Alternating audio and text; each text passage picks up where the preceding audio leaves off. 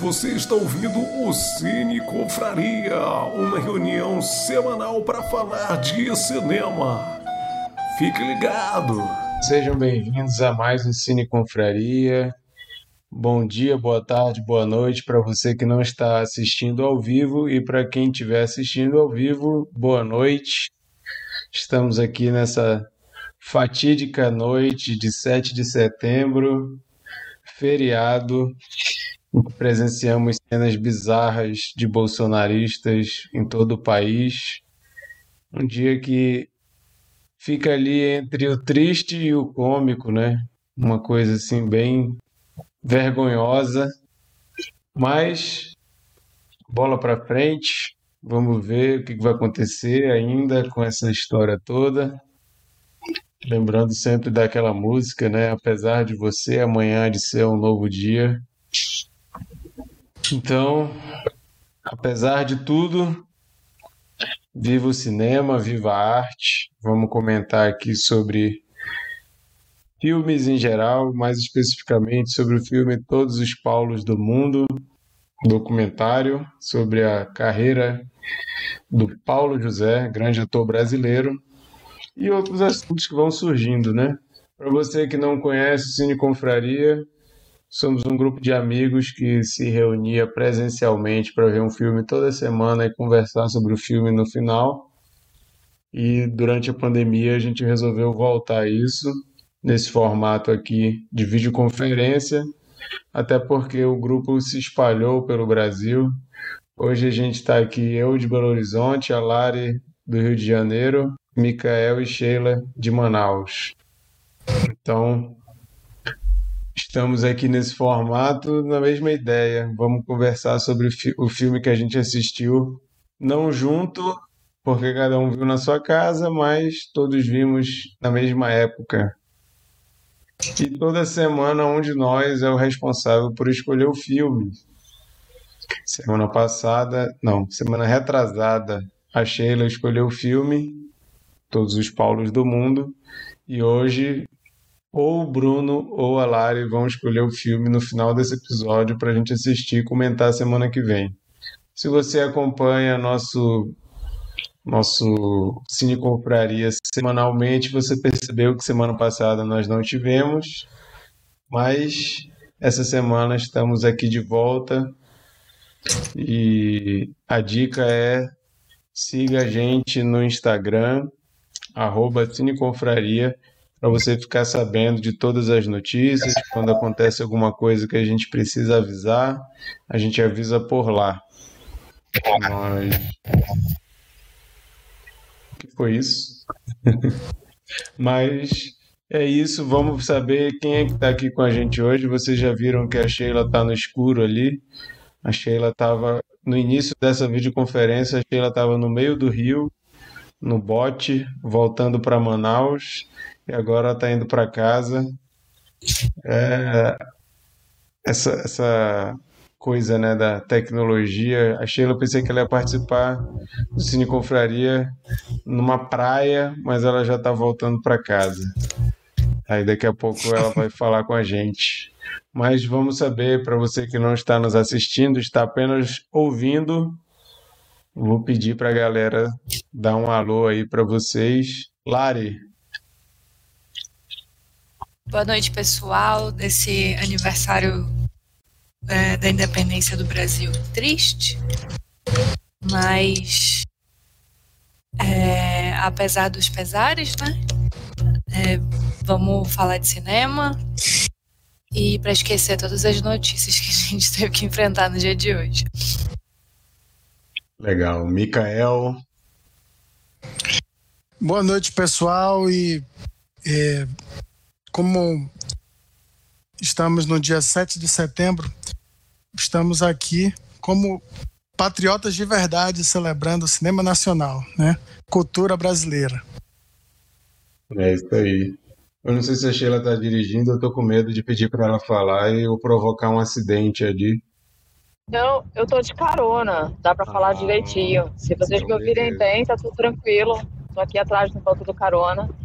Boa noite, gente. Hoje em movimento, voltamos do Rio. Eu optei por alienar no dia de hoje, né? Eu ainda não vi nada, vi só uma imagem daqui, já foi o suficiente, não pretendo ver mais nada. Então eu fui pro meio do mato, faço melhor. E vamos falar de cinema, que eu acho que é a melhor forma da gente homenagear esse país, como todo mundo já falou. Boa noite para todos. Boa noite. Maravilha. Bom, gente, é, nós vamos comentar esse, esse documentário. Normalmente, nossos programas aqui, a gente fala do filme e a gente dá o alerta de spoiler logo de cara, porque a gente vai comentar tudo sobre o filme e a gente acaba falando alguma coisa sobre a trama, sobre o final do filme, que estraga a experiência de quem não gosta de spoiler. Então a gente sempre aconselha que assista primeiro o filme e depois ouça o que a gente está conversando. Mas hoje é um documentário sobre a carreira do Paulo José.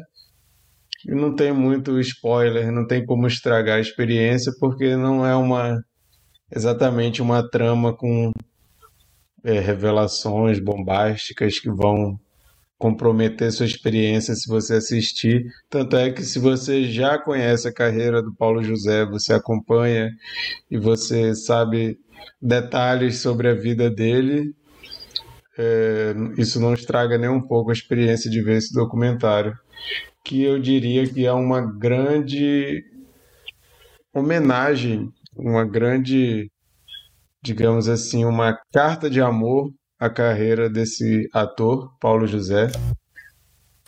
É, o documentário é, é, focado principalmente na carreira dele, a gente não tem detalhes da vida é, vida afetiva ou muitas coisas. A gente tem um pouquinho de um relance sobre como era o relacionamento dele com o pai, com os pais, quando decidiu ser ator, mas uma citação muito rápida. Então é, uma, é um grande apurado de vários filmes, né, que ele tem na carreira. Se eu não me engano, o Paulo José tem mais de 50 filmes na carreira dele. O cara fez muito cinema, muito mesmo. Além de produções para TV, fez muita novela na Globo, né? E teatro também. E a gente vai comentar aqui um pouco sobre o documentário, sobre a carreira dele, sobre arte no Brasil, sobre cinema e por aí vai. Eu vou pedir primeiro para o Mikael falar, que é um ávido consumidor de documentários, já, já viu muitos documentários brasileiros. Ó, chegou o Bruno aí antes. Eita, Peraí. Buenas noites, senhores e senhoritas. O que fazendo Estão vendo aí, né? Gente, o Bruno, o Bruno, entrou e saiu de, saiu de tudo aqui pra mim. Putz, atrapalhar tá, tá transmitindo? Tá transmitindo, mas ficou tudo preto, voltou agora. O Bruno voltou? entrou, o Bruno entrou com Causando, Uma, né? É, já chegou chegando. Olha, eu tô adorando esse estilo aqui agora aí da Sheila. Nada, nada para isso. Então, agora é a, gente, porque... a gente acabou de, de dar boa noite, Bruno. Dê sua boa noite aí pra galera que está ouvindo ou assistindo a gente. Boa noite, gente. Hoje tá na vibe feriado mesmo. Feriado total. chegando atrasado e a Sheila chegando de carro, tá tudo assim, gente. Mas não liga não, a gente aqui porque a gente gosta de vocês. E a gente se gosta entre a gente. Então, vale a pena. É isso aí. Bom, agora introduzindo o assunto, né, que o Marquito me deu a palavra, sobre o documentário, né?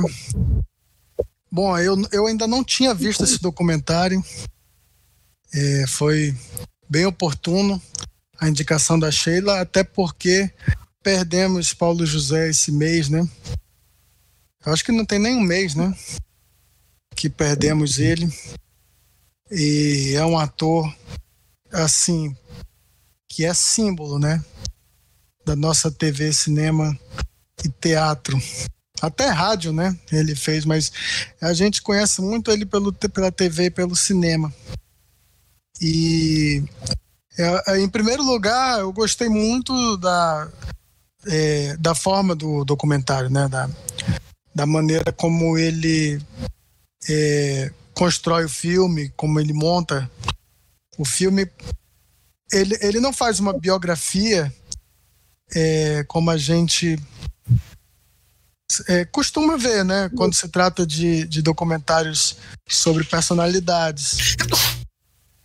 Na verdade, ele, ele vai pelo caminho do, do cinema novo, né? O documentário do Eric Rocha. Não sei quantos viram. Que é desencadear várias cenas de filmes do Paulo José sem indicar qual filme é qual. E trazendo citações, né?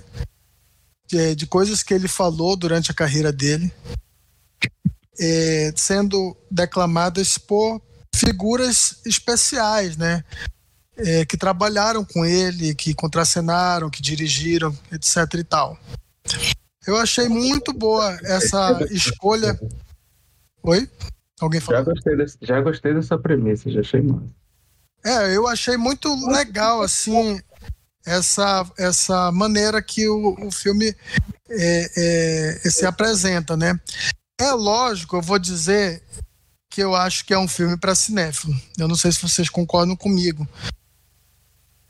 Eu acho que o público em geral seria de maior serventia um documentário tradicional, tipo Globo Repórter, assim. Vamos falar sobre a carreira de Paulo José. Olha, ele fez a novela tal. Ah, eu lembro dessa novela. Ah, ele fez esse filme. Ah, ele estava nesse filme entendeu? Que, que, que no, no, da forma que, que é feita, é, é um prato cheio para o cinéfilo que vai reconhecer as cenas dos filmes e é, o público geral vai poder muitas vezes é, acompanhar uma linha do que o do, temática do que o, os cineastas, né, são dois, é, se propuseram.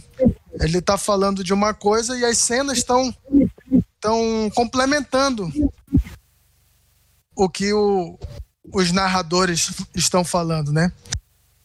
Eu acho que isso, não sei se isso é suficiente para uma pessoa é, do público médio se interessar pelo filme. Mas, para quem gosta de cinema, eu creio que vai ter a, a experiência completa. É... Eu, eu acho que o, eu... o documentário que é sobre a vida de alguém, ele tende a ter aquele formato padrãozão, né? Que é, pois é. Quem, quem, quem gosta de documentário normalmente gosta de ver formas diferentes de se contar uma história para não ser sempre aquela mesma coisa, né? Então, Sim. Por exemplo, a gente comentou, acho que foi no, no episódio passado ou retrasado, o Bernardo indicou o documentário sobre o Chorão, né? Que eu achei legal, mas achei assim, é aquela coisa muito padrão, né? Muito fácil, entre aspas. Convencional. Eu não estou querendo dizer que é fácil, porque fazer filme não é fácil. Mas não existe um, um, um exercício narrativo de como contar a história sem ser dessa forma comum.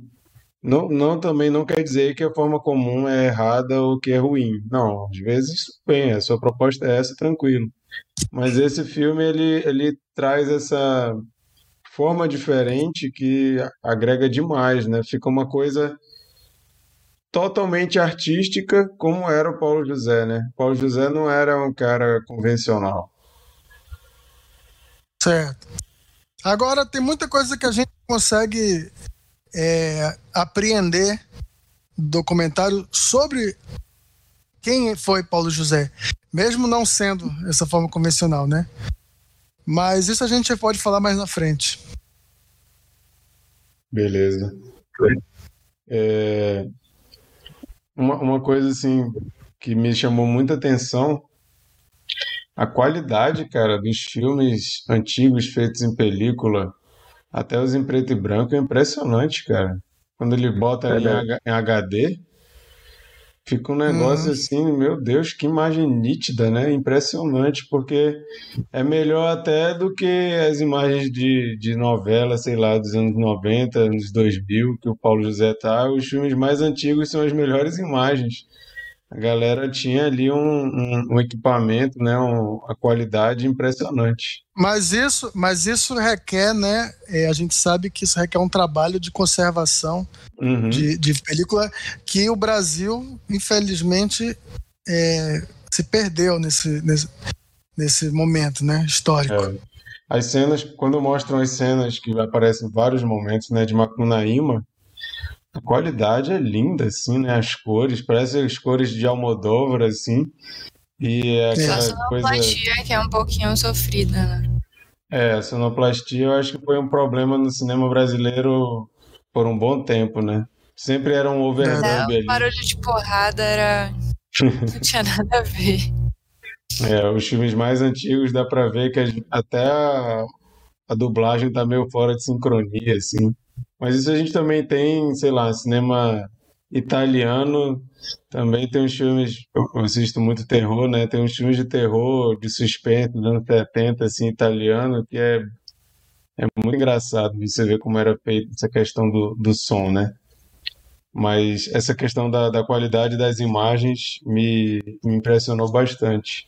Fiquei com vontade de ver filmes antigos com uma ultra qualidade dessa, assim, um negócio muito legal. Mas fala um pouco aí, Lari, tuas impressões. Ah, um, cara, não é muito o, tipo de documentário que eu consumo, assim. Mas. Então eu não tenho. Talvez eu não, não, não consiga trazer tantos, tantos comentários. Mas eu achei legal essa. Justamente o jeito que eles editaram, né? A montagem do documentário. Porque a gente vai meio que num jogo de adivinhação, assim, né? Tentando identificar quem são aqueles atores, qual que seria aquele filme. É, pelo contexto também, né? Eu achei bem interessante a forma como dá para ir visualizando os temas que eles vão separando, tipo é, os filmes com a Dina Sfat, né, que foi esposa dele, tiveram até a Bel Kutner, que também é atriz, e são diversos filmes, eu também não não sabia que ele tinha feito tanto, tanto filme com a Marília Pera. Enfim, foi divertido isso de ficar é, reconhecendo as atrizes, né? E, e, e, assim, eu achei um. Não sei, posso, posso estar errada, vocês podem achar totalmente diferente, mas eu achei esse um documentário que acontece. e, poxa, queria muito que tivesse falado das novelas, porque eu tenho lembranças é, dele mais relacionadas à novela, assim, porque eu sou extremamente leiga no cinema antigo brasileiro. Então, a, a lembrança que eu tenho é de diversos personagens, de Era Uma Vez, é, Onde Caiu no Céu, é, personagens bem marcantes dele, assim, que, poxa, se... se mas, enfim, eu entendo que o, o foco do documentário, do documentário tenha sido o cinema. Mas é, senti falta. Falassem do, da carreira dele como um todo. Achei que eles tentam fazer uma coisa que eu até achei bem interessante. Ele, ele mostra um pouco a história do cinema brasileiro é, pré e depois da ditadura, né? Qual que foi o efeito no cinema e a gente consegue enxergar isso muito bem porque ele está usando um, uma pessoa como personagem que foi extremamente impactada, né? Quando ele fala ali que com a ditadura eles passaram a, a ter problemas para fazer cinema, eu acho inclusive muito atual, né, para os nossos tempos de hoje, porque a gente sabe que a cultura tem levado é, pisada após pisada, né? A gente está vendo a cultura totalmente sucateada, com o ministro da cultura ridículo. E filmes. É, secretário, né? E, e filmes que tentam se manifestar contra o, o governo, né? São filmes que estão sendo penalizados o tempo todo, como é o caso de Marighella, que até hoje não conseguiu estrear no Brasil, né?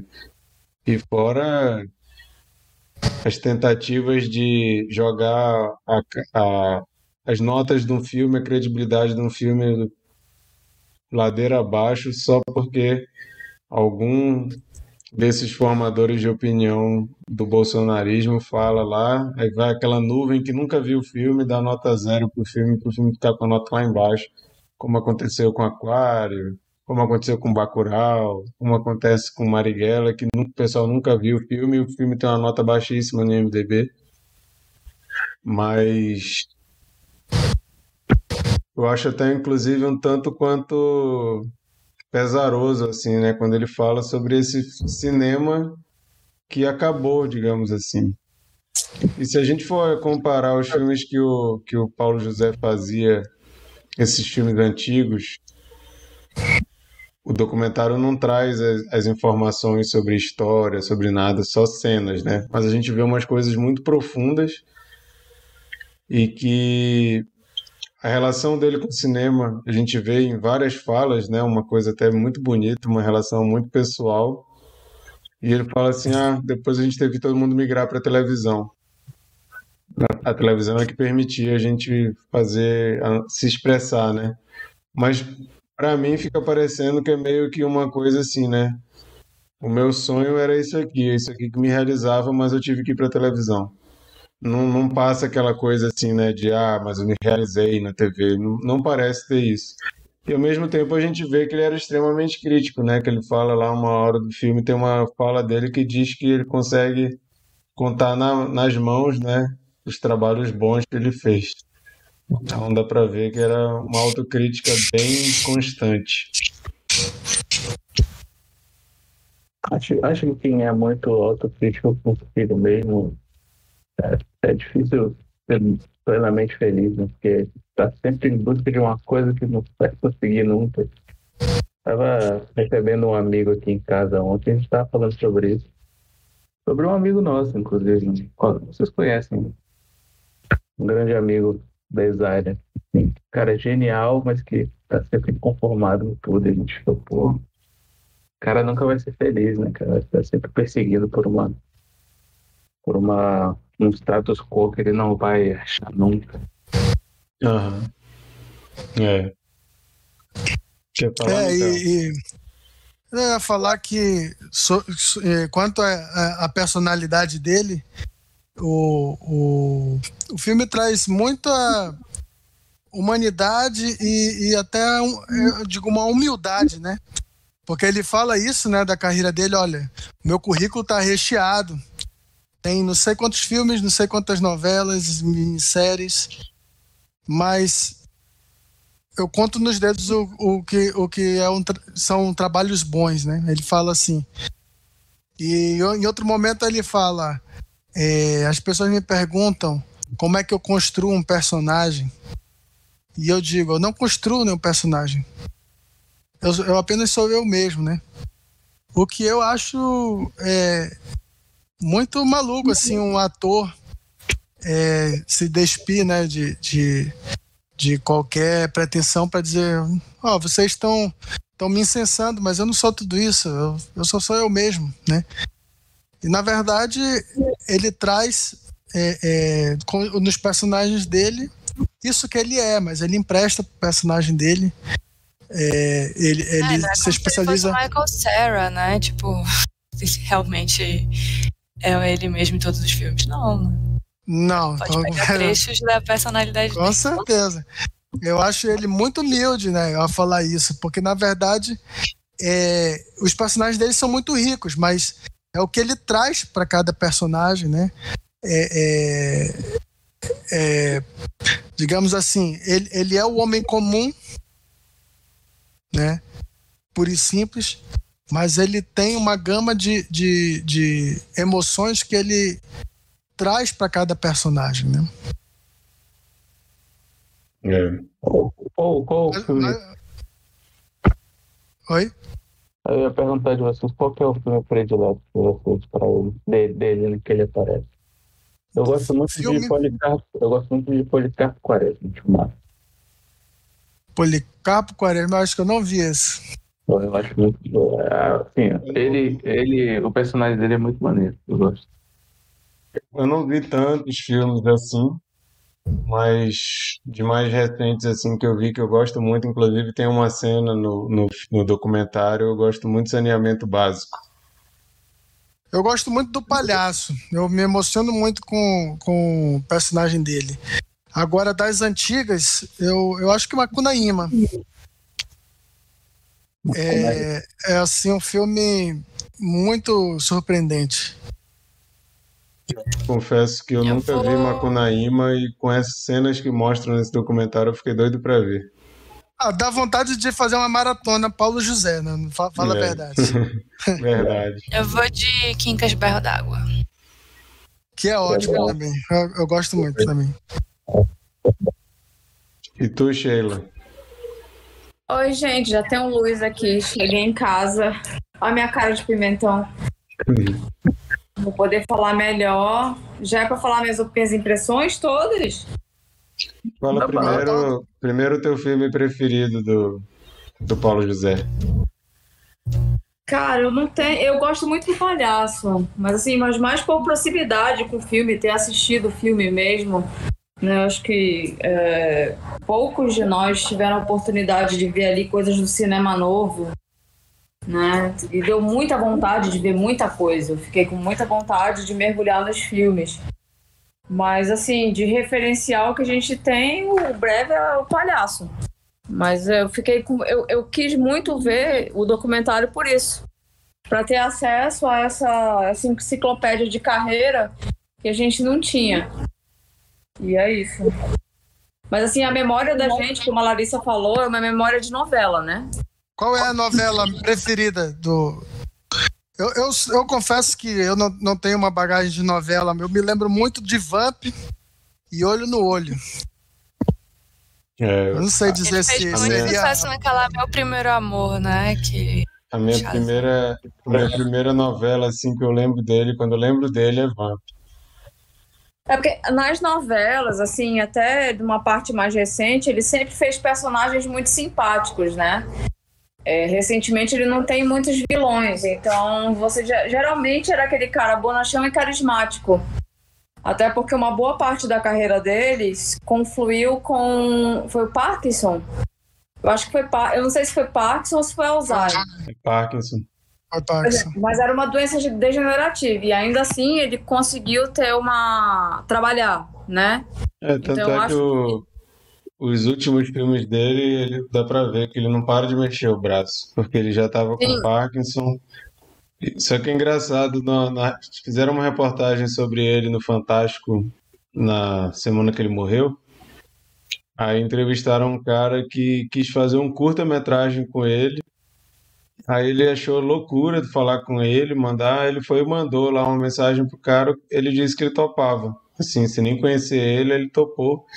Aí o cara disse que ficou impressionado que ele tava lá claramente, né, com Parkinson, a mão mexendo. Só quando ele falou gravando, a mão dele parou e ele fez a cena todinha.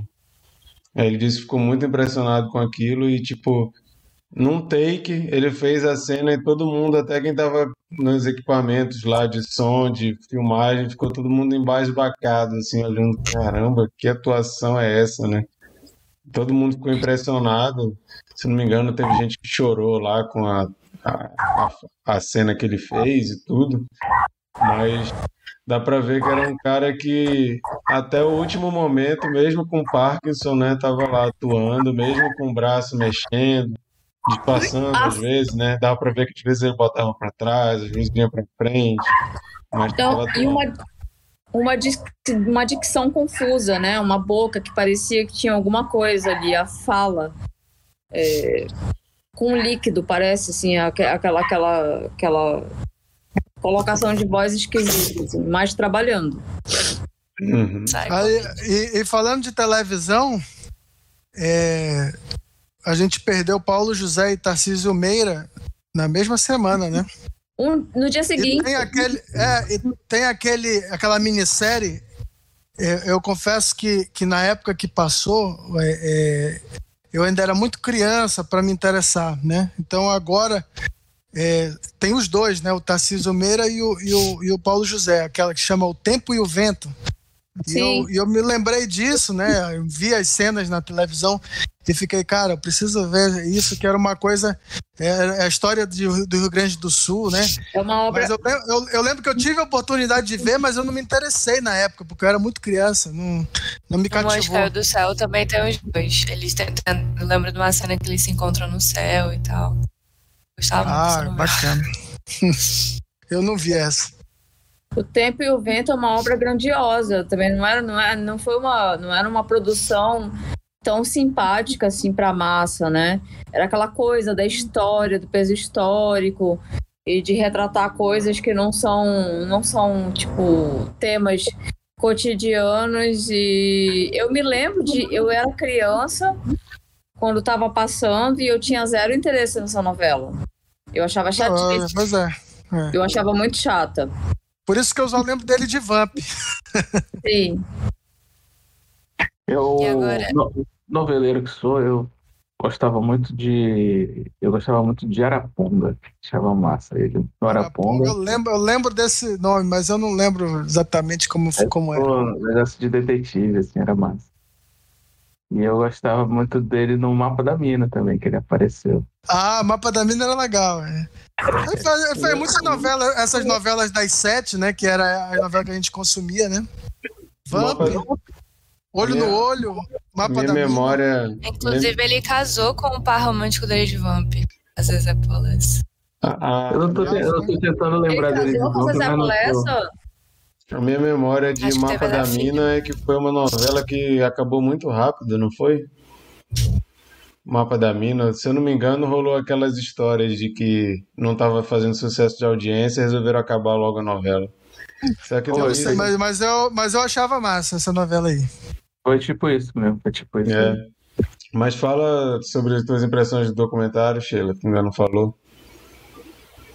Cara, então, é, é, eu fiquei. Eu, assim, eu acho que é incontestável ah, o talento da montagem desse documentário, né? Que deu um trabalho do cacete.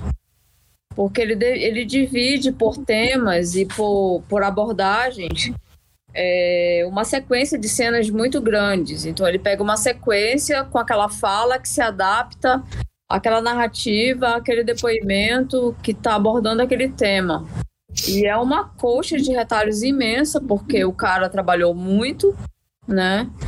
É, a história dele meio que se confunde com a história da, da- do audiovisual, muito do cinema, muito da teledramaturgia. Então, acho que montar isso tem um talento absurdo. É, também me chamou, chamou muita atenção a qualidade do cinema que era feito, né? As, qual é o nome do. Eu, eu tava tentando lembrar, eu não pesquisei direito. Qual era o nome do filme que ele era o padre? É Padre Amaro? O Padre e a Moça. O Padre e a Moça? Cara, absoluta qualidade aquele filme. Absoluta Foi o qualidade primeiro filme dele, né? Muita qualidade visual.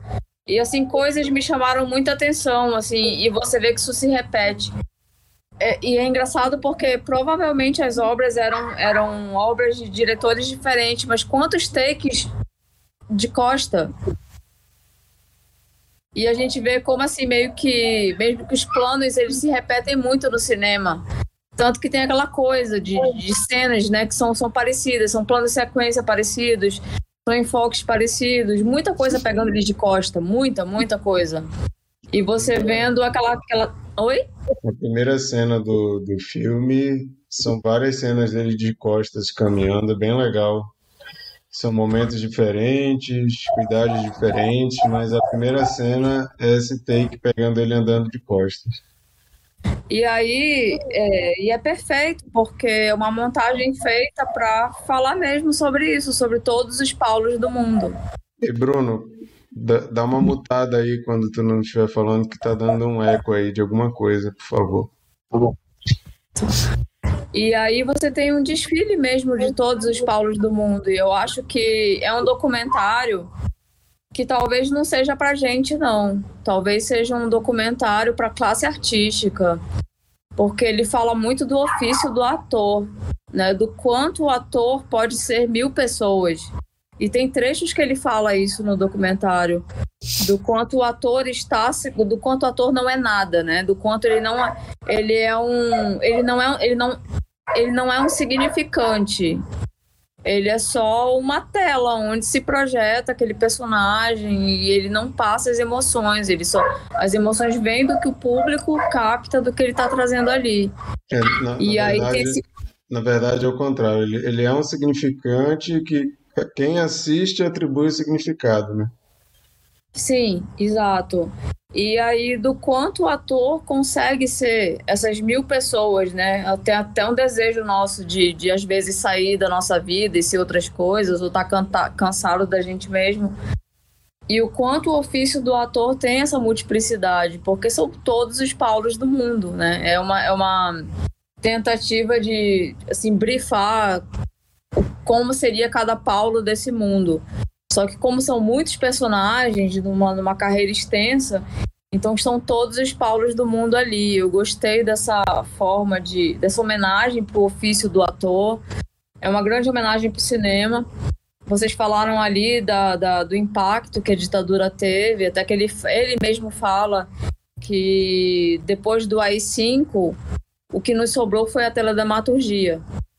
E isso é uma fala muito forte, isso é um fato, porque o cinema nacional ele só veio ressurgir com, com, com um pouco mais de, de conteúdo, de, de, de, de posicionamento já muito recentemente.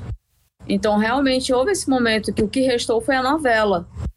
E aí, na novela, não dava para encaixar muita, muita mensagem, né? Não era como você tinha ali no cinema novo, etc.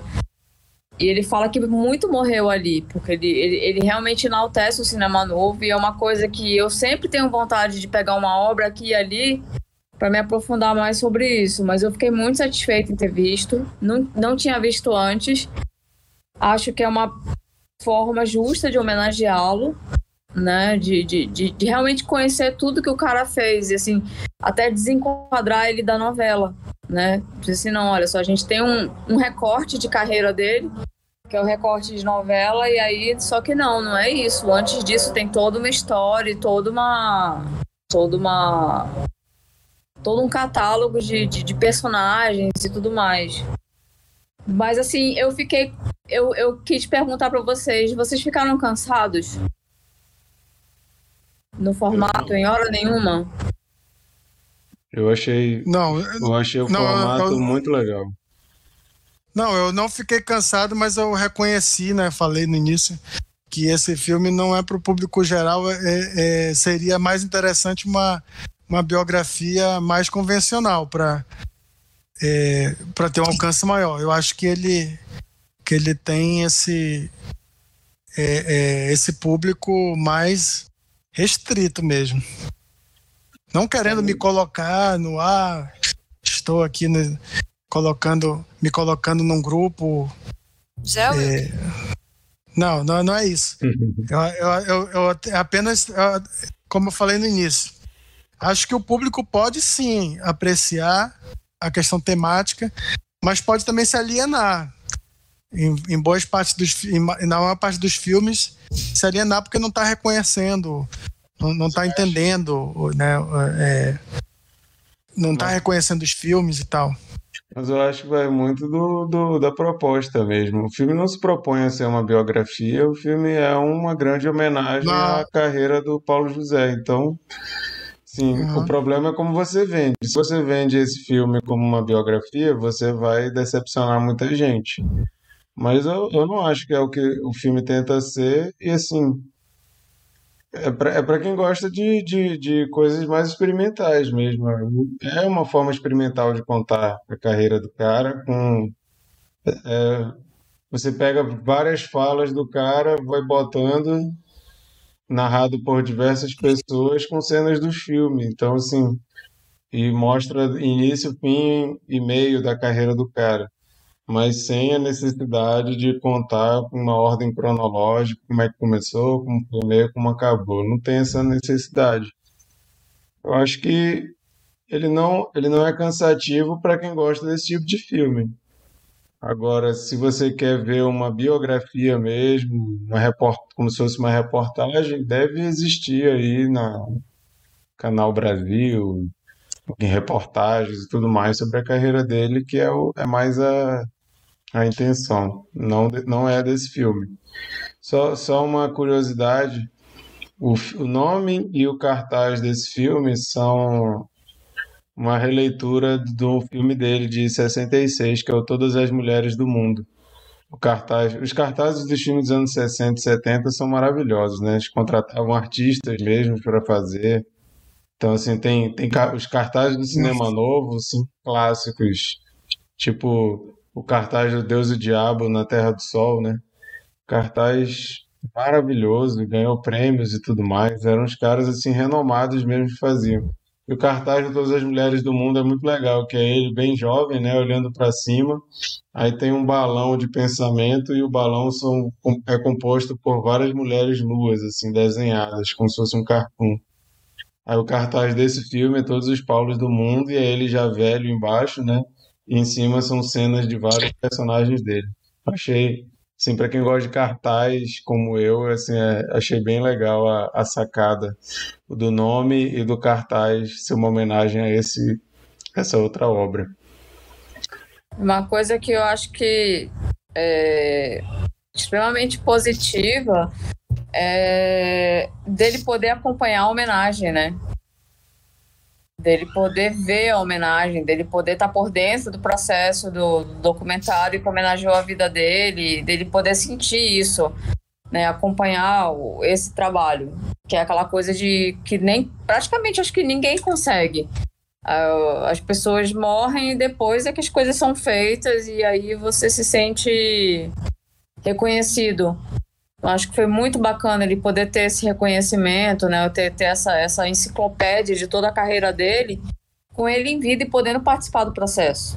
Podendo também contar, né? Ter a voz para contar. E, inclusive, é muito legal que eu vi uma entrevista com os diretores. Eu queria responder a pergunta que a Sheila fez. Pode fazer. Sobre se é cansativo. É, eu, eu, eu, não, eu achei assim, eu, eu fiquei preocupada que eu fosse achar, mas eu achei mais um portfólio, assim, porque ele, ele me, me mostrou, olha só, tudo isso aqui que tem, bem legal, inclusive acho que é, principalmente o trabalho do Grande Otelo, né, em, em Macunaíma eu fiquei bem interessada, porque pareceu ser cheio de crítica social foda, né, principalmente quando ele, aquela cena que é, o Grande Otelo vira o, o Paulo José, né, quero falar Paulo Gustavo, né? Os Paulos que estão na nossa mente esses dias. É, ele vira o Paulo José e aí ele fala: Fiquei branco, fiquei lindo. Caraca, que interessante, quero assistir esse filme só pela, pelas, pelas ironias. Assim. É... E outra, outra coisa que, que eles compartilharam também, que é muito bom, assim, é a Muralha, que foi o Tarcísio Meira e o Paulo José, que são dois personagens incríveis, Tarcísio Meira é o vilão, o Dom Jerônimo, e o, ele é o padre não sei o quê. É. A minha pergunta pelo cansaço. Tu tá, tu tá congelado, viu, Lari? Se eu estiver fazendo tô... aí qualquer coisa. Pra mim ela tá normal, viu? É, pra mim tá congelado. Ah, tá, porque eu tava assim, eu, eu, eu quero falar. é porque. Ela. A minha pergunta sobre o cansaço é porque tudo é muito denso, né? Porque se não é uma narração de tipo assim, aconteceu isso, aconteceu isso, aconteceu isso. É uma narrativa de, de pensamentos, de sentimentos, né? É como se fossem, parecem anotações, parecem reflexões. E é uma sequência de tem tem tem momentos no, documentário que tem pelo menos umas, sei lá, três ou quatro fases de muito impacto. E são coisas que tu tem vontade de pausar, ou então voltar, ouvir aquilo de novo e poder captar captar o que foi dito para poder passar para uma outra coisa, de tanta carga, é, não só sobre a arte, mas assim de reflexão sobre a sociedade. Então, eu, a, minha a minha pergunta do cansaço é disso, sabe? É tanta coisa sendo jogada, é tanta, é tanta bagagem e tanta reflexão que às vezes eu fico, meu Deus, onde é que eu tava aqui? Eu já tinha levado minha bomba ainda agora, e aí eu já tá falando um negócio extremamente forte onde que eu tô. Daí o cansaço é mais nesse sentido. Mas falta uma legenda também, porque tipo, teve coisa que eu não entendi. Tá aí uma legenda também seria interessante. Eu, Foi pela plataforma sobre, que a gente assistiu. Sobre isso que a, que a Sheila estava falando, da homenagem em vida, os diretores falaram que quando eles resolveram fazer o filme, entraram em contato com Paulo José, eles disseram que ele foi muito reticente assim sobre a realização, né? Não pareceu estar muito interessado. E depois eles disseram que o Paulo José virou o cara que mais viu esse filme. Falou assim que ele viu mais de 10 vezes no cinema quando estava passando. E ele ficava vendo e vendo e vendo o filme, querendo ver de novo, querendo ver de novo. Então imagina assim, né? Você ter um, um apanhado de toda a sua carreira colocado daquela forma tão bonita. Por isso que eu falei, né, que é uma, uma obra de afeto, né? Um abraço no Paulo José esse filme.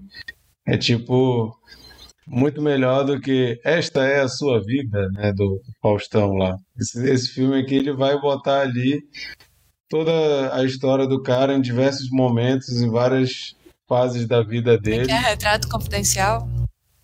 Arquivo é, né? confidencial. Né? Arquivo é, confidencial. Arquivo confidencial.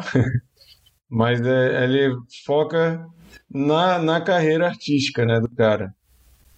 Não, não, não e tem... as pessoas falando como se fossem ele também, eu adorei esse, esse artigo. É, e pegou pessoas que foram importantes para ele, né? Eu não sabia, por exemplo, que a Leandra Leal era importante para ele, mas nessa reportagem do Fantástico sobre a carreira dele, ela fala que ela fez uma novela com ele e eles viraram Ela é Mariana super... Ximenes.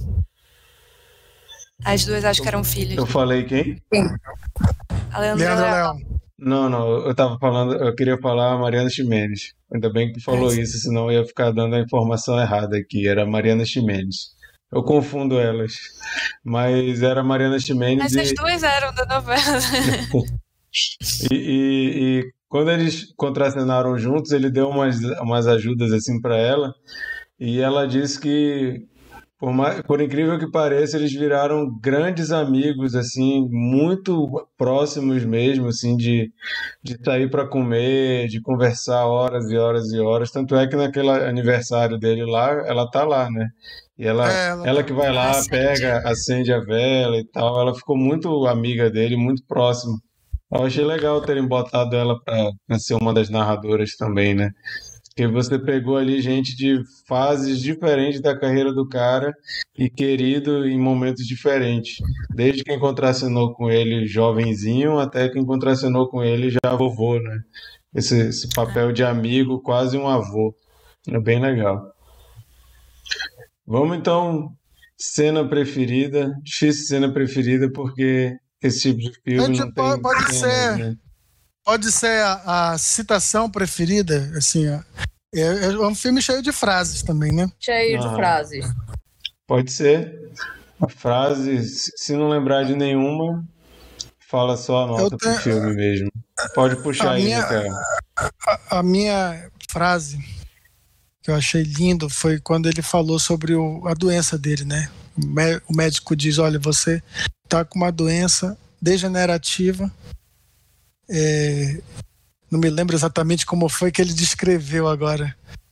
Progressiva e degenerativa. É, e aí ele diz assim: peraí, essa doença degenerativa progressiva é a velhice, que na verdade é a própria vida. Achei lindo isso. A forma como ele é, encarou né, a doença.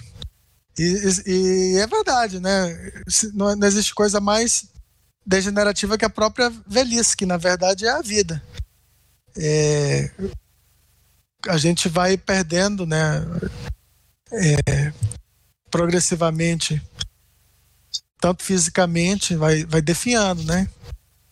Então, eu achei muito bonito isso daí. E a minha nota é 8. Legal. Lari, Ah, eu não tenho uma cena, não. É, eu vou dar só a nota.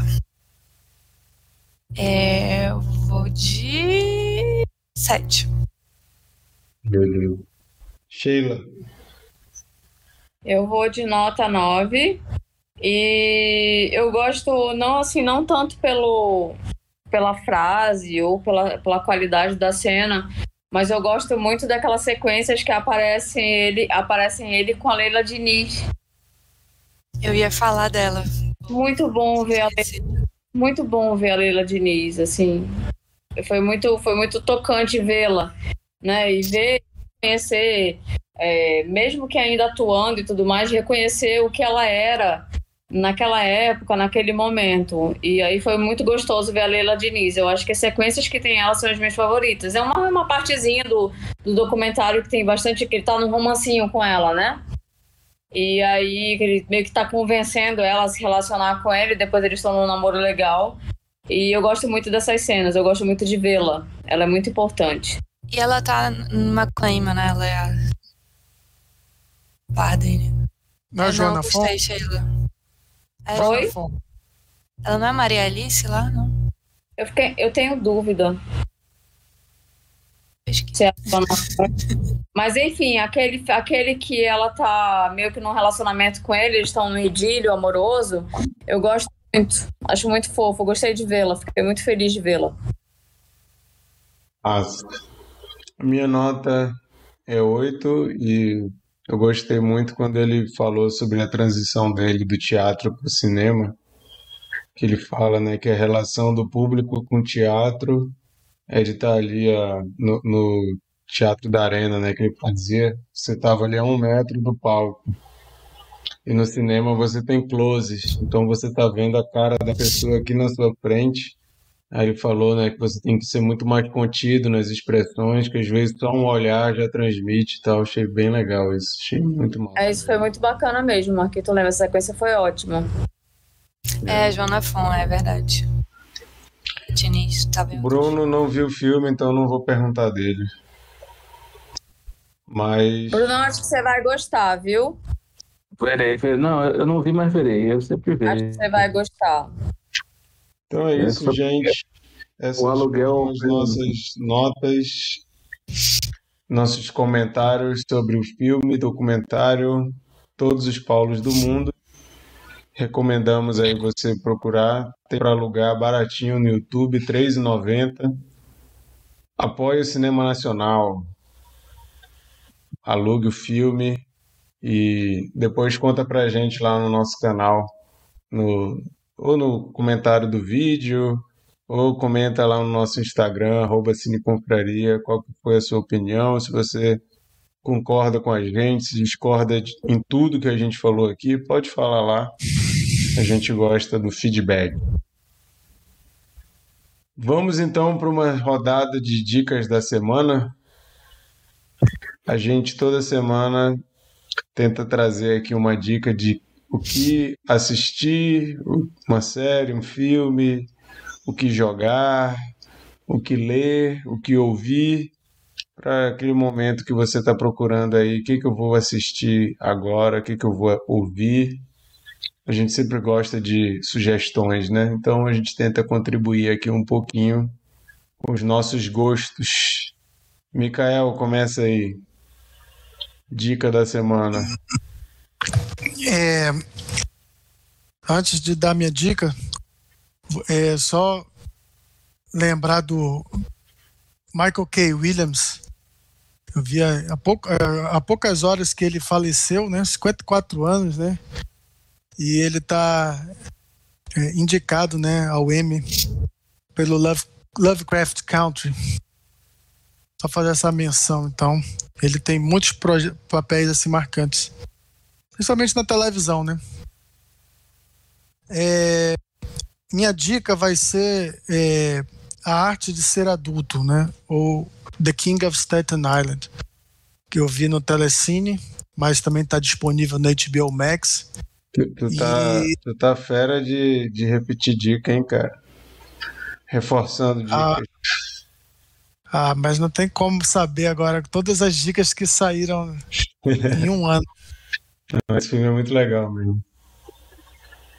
Esse filme é dirigido pelo Judd Apatow, que, que ele é, surgiu como um, um nome da comédia, né? Mas ele está cada vez mais próximo do drama, né? Ele faz essa, esse, esse vai e vem no mesmo filme, né? Uma dramédia. E ele ele fala sobre um, um personagem que, que é vivido pelo Pete Davidson, que ele é meio perdido na vida. É, ele perdeu o pai muito cedo. O, o pai é um, um, um, bombeiro, era um bombeiro que morre em serviço. E ele fica perdidão, assim, sem saber o que fazer. É, é, todo mundo é meio condescendente com ele. A mãe, principalmente, a, a, a irmã tenta é, fazer esse papel, mas ela é mais nova do que ele, tem, tem a vida dela. E, e aí o filme vai, vai pelo caminho, né? É, é, como a mãe dele começa a namorar, ele não gosta muito disso e tal. É, é, ele, ele já é um, um, um, homem de 24 anos, o que na cultura americana é loser, né? Morar com, com a mãe, mas ele é acomodado e tal. E vai, vai sendo um estudo de personagem, né? É, sobre essa figura que você fica é, no meio termo ali. Embora você torça por ele, você também acha ele um, um, um sei lá, um Zé Ruela, no, no termo bem chulo assim. É, e ele, e ele é uma, tem umas tintas autobiográficas, porque o, o Pete Davidson ele escreveu o filme também e ele perdeu o pai dele, também era bombeiro o pai dele morreu servindo, né, no 11 de setembro. Então, tem essa, essa, esse lance meio autobiográfico. E a outra curiosidade é que o filme tem o Steve Buscemi, que antes de ser ator foi bombeiro. E eu não sei quantos de vocês lembram que no, na época do 11 de setembro ele ele voltou a ser bombeiro por algumas semanas para ajudar. Ele, ele se apresentou, né, como bombeiro reformado, assim, aposentado, para ajudar. Então, só pelo fato de ter essas duas figuras que têm relação com, com os bombeiros, né, traz algo mais para o filme mais pessoal, né? Então é, é, tem o Pete Davis, tem a Marisa Tomei e tem o Steve Buscemi também. E, então, fica aí a dica, tanto no, no Telecine quanto no HBO Max. E é um filme assim, como eu falei, tem umas coisas engraçadas, mas tem o drama. Então, de forma bem equilibrada, você acaba se divertindo e se emocionando no mesmo filme. Tem uma cena desse filme que ele tá tatuando uma criança que eu ri demais dessa cena, cara. Sendo muito é. engraçado. Verdade. Legal. O Diego Matos, nosso amigo a live, está online, escreveu: Olha a audiência aqui. Estamos com saudade, Mas... viu? Pode aparecer mais. Olha, talvez se você fizer um lobby direitinho aí, ó, o Bruno vai divulgar hoje o filme, de repente até ele te chama de novo para participar aí, ó. Mas é, então, é. aproveitando, é. Bruno, deixa logo tua dica da semana aí, por favor. Minha dica da semana, já que hoje, hoje foi um dia meio tenso, né? Assim, eu achei que ia dar merda, mas flopou. Graças a Deus deu, deu uma flopada aí. E, mas vamos ver como é que vai ser os próximos dias, né? A gente estava nesse momento aí meio, meio bosta da, da República. E aí eu botei para ver o processo de novo. O processo que é o documentário do, do processo do impeachment da, da Dilma, né? que tem na Netflix. Então, quem tem Netflix aí, é, ele, o Doc agora tá, tá na Netflix e assim é, é triste, é revoltante, é necessário pra caramba, porque tem muito viés de confirmação ali, onde tem muita coisa que a, a, defesa ali do Zé Eduardo Cardoso, que é um grande advogado, e, e tem todo, todo, o pessoal ali do Senado ali, né? Tudo, todas as coisas que eles apontavam. Né? Tem uma hora ali que eu esqueci o nome dele, o senador lá do PT, esqueci o nome dele. Enfim, ele ele fala assim umas cinco frases de coisas que estão acontecendo agora, assim, que ele falou assim, ó, se rolar o impeachment vai acontecer isso aqui. E de feito, assim, tá, tá, tá rolando tudo, né?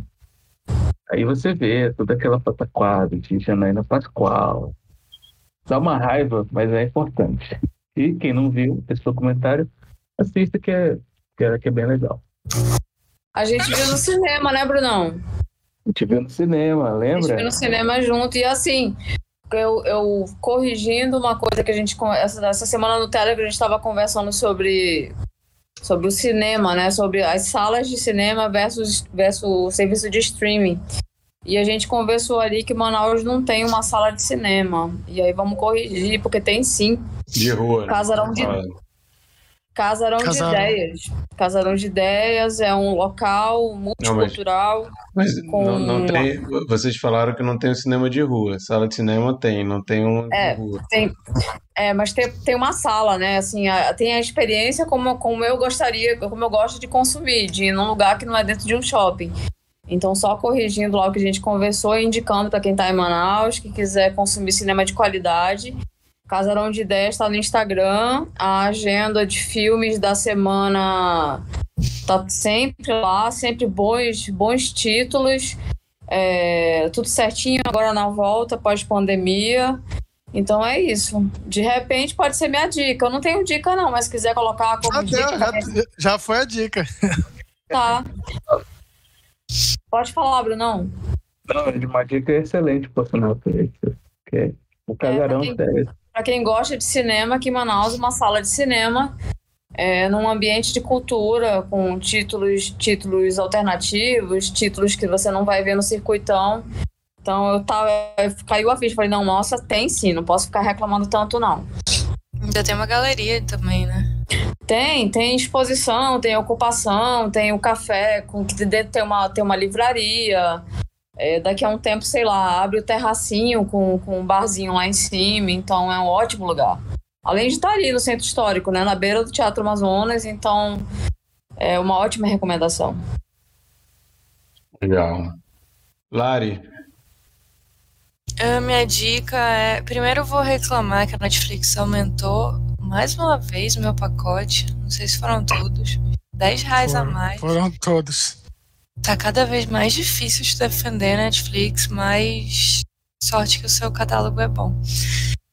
Mas já tá uma facada. É, mas a minha dica é da Netflix, que é pra quem gosta de programa de decoração, de stream makeover, gosta de fazer mini reformas na sua casa ou simplesmente assistir as mini reformas dos outros. É, a minha dica é Estilo à Beira da Estrada. São duas amigas sócias que compram motéis, porque nos Estados Unidos hotelzinho chama de motel, né? Entendimento diferente do que a gente tem aqui no Brasil, do que é um motel. Compram hotéisinhos de beira de estrada, caindo aos pedaços, excelentes, e transformam em refúgios lindos, maravilhosos, instagramáveis e é, com pouquíssimo dinheiro, é, investindo todas as suas economias. E elas mostram passo a passo disso. É, em pouco tempo, né, elas conseguem modificar o hotelzinho e que antes custava. Isso, isso não é spoiler, tá? Isso é explicado no primeiro episódio. Tava 30 dólares a diária, 40 dólares, aí passa a custar 300, 400 dólares a diária. de Tão bonito que fica. Uau. Quem gosta de decoração. então não vou mais ficar lá, não. Beleza. A live tá comentando aí que ele achou que estava escrito Porn Stars na camisa do Mikael, mas ele já entendeu o que que tá escrito. É, a minha dica é Candyman. Se você já se vacinou, você já se sente minimamente confortável aí ao cinema, recomendo bastante. Se você curte um terrorzinho, Candyman é o filme que é dirigido pela Nia da Costa, a cineasta aí que após Candyman vai fazer o novo filme da Capitã Marvel. Inclusive eu tô curioso para ver. Estão pegando umas pessoas que não tem nada a ver com filme de herói, né? Tipo a Chloe Zhao para fazer Eternos e acho que pode ser que surja aí umas coisas diferentes, né? A Nina da Costa fez esse filme e agora vai fazer Capitã Marvel, mas Candyman é um filme para quem lembra dos anos 90, o original, um filme que eu gosto pra caramba, então o meu nível de exigência estava meio alto eu não queria me decepcionar com mais um- uma revisitação de filmes, posso até dizer que é um clássico do terror, e fiquei muito feliz com o resultado. Eu já estava um pouco feliz porque sabia que o Jordan Peele estava produzindo. Eu gosto dos filmes que o, o Jordan Peele tem feito, e o resultado me agradou bastante. As pessoas têm gostado, né? A, a aceitação. O roteiro é dele também, né? O roteiro é dele, mais uma outra pessoa e a Nia da Costa. Os três escreveram. E Candyman é um filme que nos anos 80 já veio como algo diferente, porque existe até, não é minha dica, não estou dando duas dicas, tá? Mas tem um documentário chamado Horror Noir, que é sobre o cinema de terror e uh, os negros, né? Falando que os negros sempre foram mal representados no cinema de terror, sempre teve surgiu até aquela brincadeira, né, de que o negro sempre é o primeiro a morrer nos filmes de terror, sempre é quem vai morrer primeiro e é o alívio cômico para morrer logo, né? E Candyman é uma exceção à regra, né? O filme dos anos 90 tem um grande ator papel principal ali. Não é, não é bem o principal, mas como se fosse. E agora, mas, mas mesmo assim existem muitas críticas, né, à história do, do Candyman original.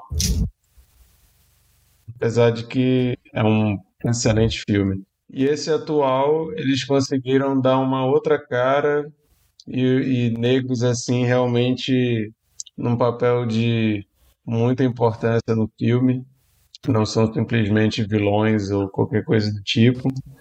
E tem umas críticas bem interessantes é, que o primeiro já tinha, né, sobre gentrificação, sobre várias coisas desse, mais ou menos nessa linha.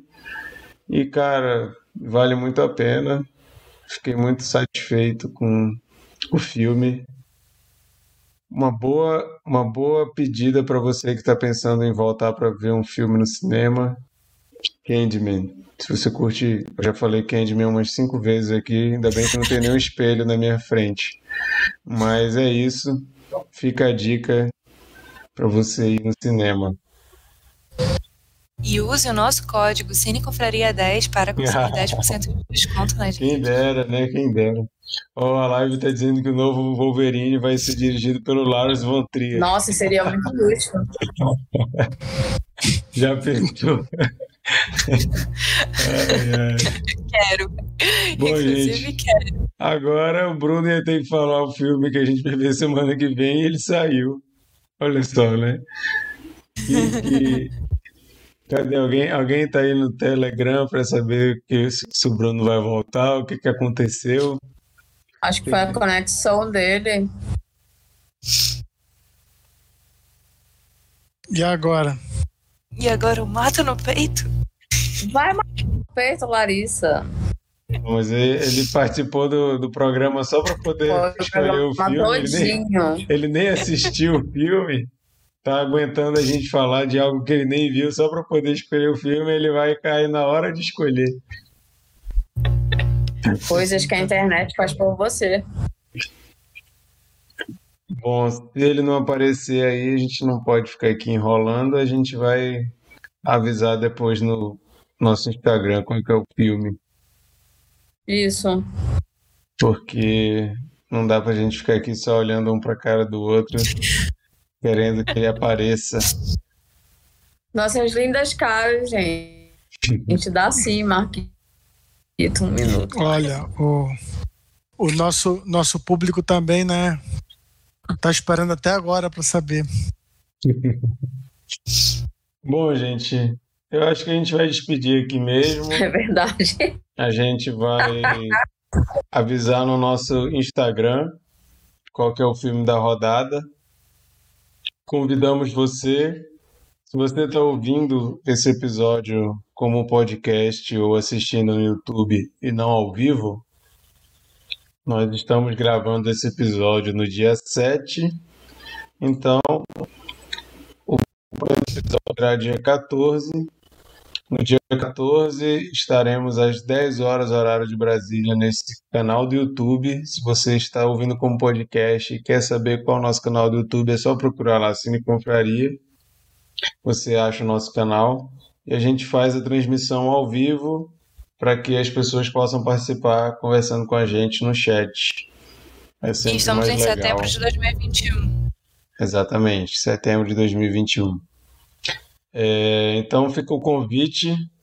Você ainda não sabe qual filme que a gente vai comentar, mas toda terça-feira às 10 horas da noite a gente vai estar comentando algum filme. Você pode chegar, se você já tiver visto o filme e quiser participar, é só chegar e participar. O Diego Matos está falando que não tem Instagram. Não tem problema. Se você escrever www.instagram.com barra cineconfraria, você vai conseguir ver lá todos os nossos posts. Então essa desculpa aí não colou.